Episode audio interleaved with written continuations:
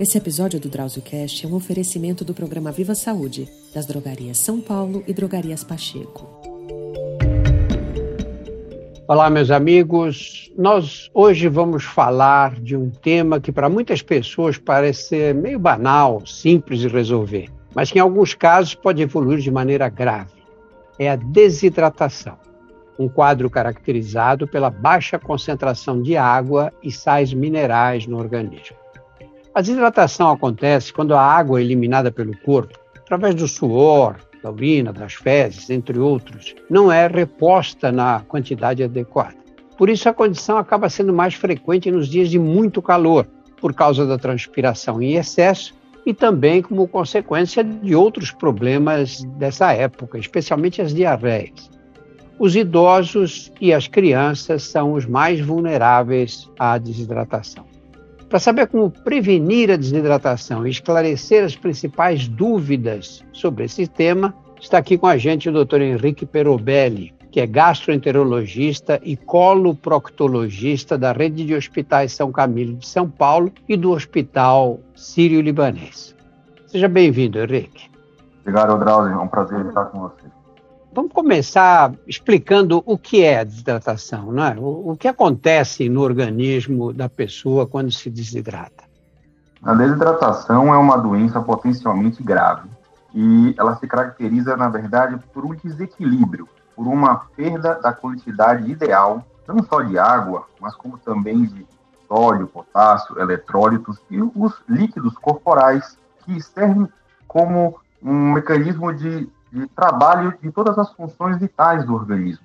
É através é, desses líquidos corporais que se dá a respiração, a digestão, as trocas gasosas de oxigênio, a glicose que vai para todos os órgãos. Então, é como se fossem as vias do nosso corpo.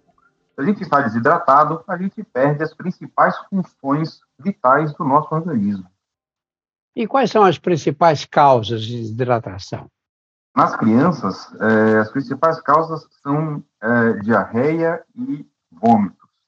Existem sinais bem claros que a mãe precisa ficar atenta, principalmente em épocas como essa, começo do ano, é, temperaturas mais altas. As crianças e idosos, como você mesmo falou, são os grupos de risco mais concorrentes para um desfecho de um mal-estar, uma síncope, um coma e às vezes até eventos fatais. Por que, que ela é mais frequente nos dias quentes, embora possa acontecer em qualquer fase do ano, né? Sim, nós funcionamos como uma balança, né? O que a gente gasta de água e o que a gente eventualmente absorve de água ou, ou obtém é, de água no dia a dia. A gente gasta em média um litro e meio de água durante o processo de digestão do nosso corpo, 500 ml mais ou menos na respiração 500 ml mais ou menos na transpiração. Nesses tempos quentes, a gente gasta mais água para manter a temperatura do nosso corpo. Então, a gente começa a ficar com um saldo negativo. Então, os dois litros que habitualmente se bebe, dois litros e pouco, não é suficiente para que a gente mantenha o equilíbrio hidrostático, o equilíbrio entre o que a gente gasta e o que a gente consome em dias quentes como o verão. Você diz, somando essas perdas de líquido que nós temos diariamente, você colocou aí cerca de 2 litros por dia, né? 2 litros, 2 litros e meio. Isso é uma média, evidente que um adulto perde muito mais líquido do que uma criança pequena. Mas eu não bebo 2 litros e meio de água para repor essa água perdida. E como é que eu não fico desidratado? Por dois motivos. Primeiro que a gente tem um hormônio chamado antidiurético, que é um hormônio produzido na hipófise, e ele age nos rins, causando uma refiltração deste líquido. O idoso, ele perde um pouco dessa função vasogênica, de contração dos rins, então o hormônio antidiurético, a vasopressina, esse hormônio, ele age muito menos eficientemente no idoso. Então, o idoso consegue reter menos água do que uma pessoa mais jovem. Além disso, o intestino grosso ele é responsável pela absorção dessa grande maioria desses 1.500 ml que você usa na digestão, são reabsorvidos no intestino. Então, o organismo está sempre tentando se reciclar e gastar o mínimo de água possível. Em momentos quentes, esta reciclagem não é totalmente eficiente e você pode iniciar um grau de desidratação. E na própria alimentação, dependendo de se eu como frutas, legumes, saladas, etc., eu, eu consigo retirar água não é, desses alimentos. Quanto é que, assim, em média, eu consigo recuperar na alimentação, sem beber água? Sim, é, você consegue mais ou menos entre 400 e 600 ml quando você ingere, por exemplo, alface, tomate, melancia, abacaxi, alguns chás, sucos, a água em si ela é crucial, mas é, na maioria dos alimentos você tem um, um grau de absorção de água. Então, um litro de água, mais uma alimentação saudável, orgânica, balanceada, tende a manter o equilíbrio hidrostático das pessoas no geral, pessoas adultas. E quais são os principais sinais de desidratação? Isso é muito importante, Drauzio. Na criança, por exemplo, a mãe vai notar que a criança ficou com a boca seca, ela começa a chorar e não tem mais lágrimas, a fralda está seca após mais ou menos três horas e não tem xixi nas fraldas. A partir daí, o avançar da desidratação pode gerar um pouco de irritabilidade, um pouco de afundamento das fontanelas, que é aquele furinho que fica aqui no meio é, dos ossos aqui na criança pequena, e aí vem um pouco de letargia, isso aí são casos já relativamente mais graves. Então, se a criança está com a mucosa seca, se ela chora não tem lágrima, se ela está com os olhos é, afundados, isso já é um sintoma de desidratação relativamente importante. E no caso dos adultos? Os adultos é um pouco diferente. A principal sensação é sede, e sede é uma coisa muito importante, porque a sede ela, para mim, eu sempre falo com meus pacientes, a sede já é um sinal de alarme importante. É como se você estivesse dirigindo um carro e começa a piscar reserva sem parar, chamando a sua atenção. Sede é um sinal tardio de desidratação, o que pouca gente sabe. Urina escura, uma urina mais concentrada, um sinal de boca seca, os olhos um pouco encovados, a dificuldade de falar pela diminuição da secreção de saliva, e aí vem um pouco de fraqueza, mal-estar, prostração, uma, uma leve tontura, às vezes até sintomas mais graves. Você lê na internet as mais variadas opiniões sobre a quantidade de líquido que nós devemos ingerir. Alguns dizem que nós temos que beber dois litros de água por dia, outros dizem três litros, outros dizem que um litro só é suficiente. Fala um pouquinho sobre essa questão da quantidade ideal. Existe um número? É, na verdade, o número exato não existe. O que existe é a quantidade de urina que você deve produzir por dia, que é mais ou menos de 0,5 a 1,5 ml por quilo de peso. Isso dá, num adulto, algo em torno de 700 a 1.500 ml, a depender do peso. A gente se baseia, a hidratação é baseada na quantidade de urina que você produz. E quanto mais claro é a urina, em princípio, mais hidratado você está. Fazendo uma, uma conta rápida aí, algo em torno de 2 litros, 2 litros e meio por dia é suficiente para um adulto de 80, 90 quilos. Obviamente que a depender da dieta, se for uma dieta bastante orgânica, rica em fibras ou frutos, você pode ingerir um pouco menos, mas hidratação dificilmente é de menos. E se eu exagero, bebo muito mais água do que eu preciso ter tomado naquele dia? Aí o hormônio antidiurético é bloqueado e você começa a perder mais água do que eletrólitos na urina e o seu corpo ele se recupera, ele se reequilibra. Apenas casos de pacientes com doenças mais graves, insuficiência cardíaca, pacientes renais crônicos, esses pacientes têm uma restrição de água livre pela dificuldade que eles têm no bombeamento do sangue, na filtração das impurezas do organismo. Mas isso são doenças graves que já têm acompanhamento médico. Você não fica intoxicado por excesso de água. Às vezes me oferecem um copo d'água, eu tomo um pouquinho e não tenho vontade mais de tomar. Qual é o significado disso? É porque eu já estou hidratado? A água em si, ela é meio inodora, insípida e não tem muito gosto, né? Do ponto de vista de prazer, ela não traz muito benefício é, em termos sensoriais, mas o ideal é que você beba água sem sentir sede. É, isso é como, tem que ser encarado mais ou menos como um remédio, um remédio é, vital para o seu organismo. Se você sente sede, quer dizer que você já perdeu algo em torno de 5 a 8% da sua quantidade de água do seu corpo. Isso começa, de alguma forma, a afetar as funções normais de transporte de oxigênio, glicose. Então, não é muito prazeroso, concordo com você, a, água não é uma coisa que traz prazer, mas tem que ser encarada, ao meu ver, como se fosse um medicamento. E por que nas desidratações os quadros mais graves acontecem especialmente com as crianças e com os mais velhos? As crianças elas têm uma quantidade é, menor de, de água proporcionalmente pelo peso, é, tem uma fragilidade é, cardiovascular maior e uma diminuição na capacidade de pedir por alimento. Ele é, ele é hidratado, ele é alimentado pela própria mãe. A diarreia, um vômito de 200, 300 ml numa uma criança de 4, 5 quilos, representa 5, 10, 15% do seu peso. É uma desidratação aguda. Então, a imaturidade do sistema cardiovascular da criança, a fragilidade que ela tem em termos de perda de peso, as membranas hematoencefálicas estão imaturas, então você tem uma dificuldade lá é, na, na, troca de, de, sódio, potássio no cérebro, tudo isso pode levar a uma irritabilidade, uma letargia, é, um quadro de, de, de disfunção é, cardiovascular muito maior, com uma perda muito pequena de 200, 300, 400 ml de hidratação. No idoso, acontece o contrário. Nós temos 70, 75% de água no corpo, adulto. O grande idoso, 80 anos, ele tem 50% de água apenas.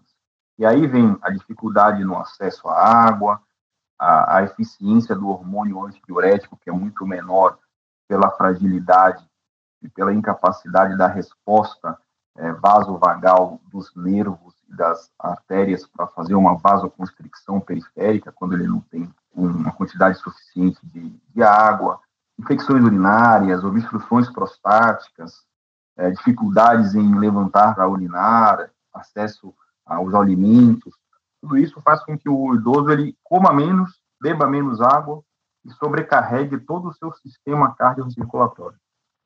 Henrique, nós estamos falando basicamente dessas desidratações agudas, né? da criança que de repente começa com diarreia, vômito, perde líquido, fica uma desidratação que tem que ser tratada imediatamente para não evoluir mal. Ou da pessoa de idade que tem um quadro semelhante, agudo assim. E existe uma desidratação crônica um adulto que bebe pouca água todos os dias, ele não fica desidratado a ponto de passar mal, mas ele mantém um nível baixo de água dentro do organismo. Quais são as consequências? É, esse paciente é o paciente classicamente constipado crônico, por exemplo. Paciente que não evacua todo dia, o paciente que tem fezes ressecadas, o paciente que não vai no banheiro com uma periodicidade diária, esse paciente provavelmente é um paciente candidato à melhora da ingesta de água. O cólon, ele retira água incessantemente do organismo. Se você ingere cronicamente pouca água, as suas fezes serão ressecadas, terão uma consistência é, mais endurecida, às vezes aquelas bolinhas, fezes em síbalos, então, se você é ressecado naturalmente, é bem provável que você possa melhorar um pouquinho o seu aporte de água. Exercícios físicos também é uma coisa que nos obriga a ingerir uma quantidade muito maior de água e eletrólito. Então, fazer exercícios, principalmente exercícios no sol, em ar livre, nos obriga um complemento de um litro, um litro e meio nessas 24 horas. E pouca gente faz. E aí você tem aí funções renais prejudicadas ao longo da vida, hipertensão arterial, diabetes, tudo isso pode ser ocasionada por uma baixa ingesta crônica de água. E as consequências de quem não toma água nunca? Toma refrigerantes o tempo todo, esses sucos açucarados. Qual é o problema? Quando você usa é, a substituição da água por esses alimentos hiperosmóticos, né, que tem bastante açúcar, na verdade você está se desidratando. Você está tirando a água do vaso e levando a água para dentro da célula. Você está causando um efeito contrário. Em vez de você se hidratar e ficar melhor, você está diminuindo a sua quantidade intravascular dentro do vaso de, eventualmente, é, água. Hidratar-se com um suco com bastante açúcar, ele não está matando a sua sede, não está equilibrando a sua deficiência de água. Está piorando, aumentando a sua taxa de glicose, possivelmente piorando os seus triglicérides, levando a um grau de obesidade. Então, não é indicado de forma nenhuma a substituição de água por nenhum, nenhum tipo de líquido que seja açucarado. Sucos, tudo bem, chás, a maioria deles, mas refrigerantes assim, realmente são alimentos proscritos. E quando você recebe um paciente desidratado, como é que você avalia o grau de desidratação e encaminha o tratamento? É, as pessoas que chegam é, desidratadas, elas geralmente, a depender da idade, relatam de sede. As mucosas da via oral, as mucosas estão ressecadas, a língua está seca, o tegumento da pele, a pele da pessoa está ressecada, e geralmente, em graus mais graves, a pessoa está taquicárdica, com a frequência cardíaca aumentada, ou com a pressão arterial baixa, por conta de uma diminuição da quantidade de líquido no seu corpo. Isso obriga, a depender da gravidade, um acesso venoso central, uma hidratação via venosa, um soro, soro fisiológico, finger lactato. Pessoa precisa ser atendida no ambiente de emergência médica. Casos mais leves, em que eventualmente você atende no consultório, a gente é, indica a terapia de reposição é, oral, com isotônicos e alguns preparados vendidos em farmácias, e tem, além de água, eletrólitos, como sódio, potássio. A maioria das diarreias nas crianças, por exemplo, são diarreias chamadas isotônicas você perde água, perde eletrólitos, perde sódio. Então, a pessoa vai ficando mal, doente, não só pela desidratação de água, como também de todos esses eletrólitos que você falou no começo. Então, a gente precisa repor tudo isso. A reidratação oral inicial, seguida eventualmente de reidratação venosa em casos mais graves. E o soro caseiro? É uma excelente opção. A gente utiliza é, praticamente em pessoas que não tem condições, eventualmente, de comprar esses preparados em farmácia, e pode ser uma excelente opção inicial em crianças que começam com um grau leve de desidratação, é, principalmente com diarreia ou vômitos. Você oferece é, acolheradas, não precisa ser grandes quantidades, quantidades é, pequenas, do preparado do nosso soro caseiro com sal e açúcar. Né? Vamos lembrar como é que faz o soro caseiro? Um litro de água filtrada ou fervida, coloca o quanto de sal e quanto de açúcar. Você consegue, você faz uma, um litro de água mineral filtrada ou fervida, uma colher de sopa de açúcar, mais ou menos 20 gramas, e uma colher de cafezinho de sal, mais ou menos 4 gramas de sal, 20 gramas de açúcar. Então, é, mexe bem e pode dar é, encolheradas para o bebezinho, para a criancinha, até que os sintomas melhorem um pouco e você possa é, realimentá-lo de forma normal. Lembrando que, Drauzio, os lactantes, a melhor forma de hidratação é o leite materno, né? Isso é importante lembrar. E para a gente encerrar, Henrique, que recomendações gerais, além de beber água, você daria para as pessoas se protegerem contra a desidratação? Evitar exposição solar das 10 às 16 horas, principalmente nesse período de temperaturas mais quentes. É, vestir roupas leves, fazer atividades físicas ao ar livre nesses períodos do começo da manhã ou final da tarde. Evitar o excesso de álcool também nessas festividades aí próximas do, do carnaval, talvez a gente nem tenha carnaval, mas o álcool também ele inibe o hormônio antidiurético, então quando você bebe, você desidrata, então você precisa repor com bastante água, qualquer coisa que você insira de álcool. Sorvetes, cremes, frutas, tudo que você puder de, de alimentação saudável é importante. E utilize a água como um remédio, uma medicação. Só vai te fazer bem. Henrique, muito obrigado por todos esses esclarecimentos. Obrigado, Drauzio. Um prazer. No nosso portal você encontra mais de 100 episódios do DrauzioCast que versam sobre os mais variados temas. Conheça também os nossos outros podcasts, Porque Dói, Saúde Sem Tabu e outras histórias. Todos estão disponíveis nos principais agregadores. Muito obrigado pela atenção. Esse episódio do DrauzioCast é um oferecimento do programa Viva Saúde, das drogarias São Paulo e drogarias Pacheco.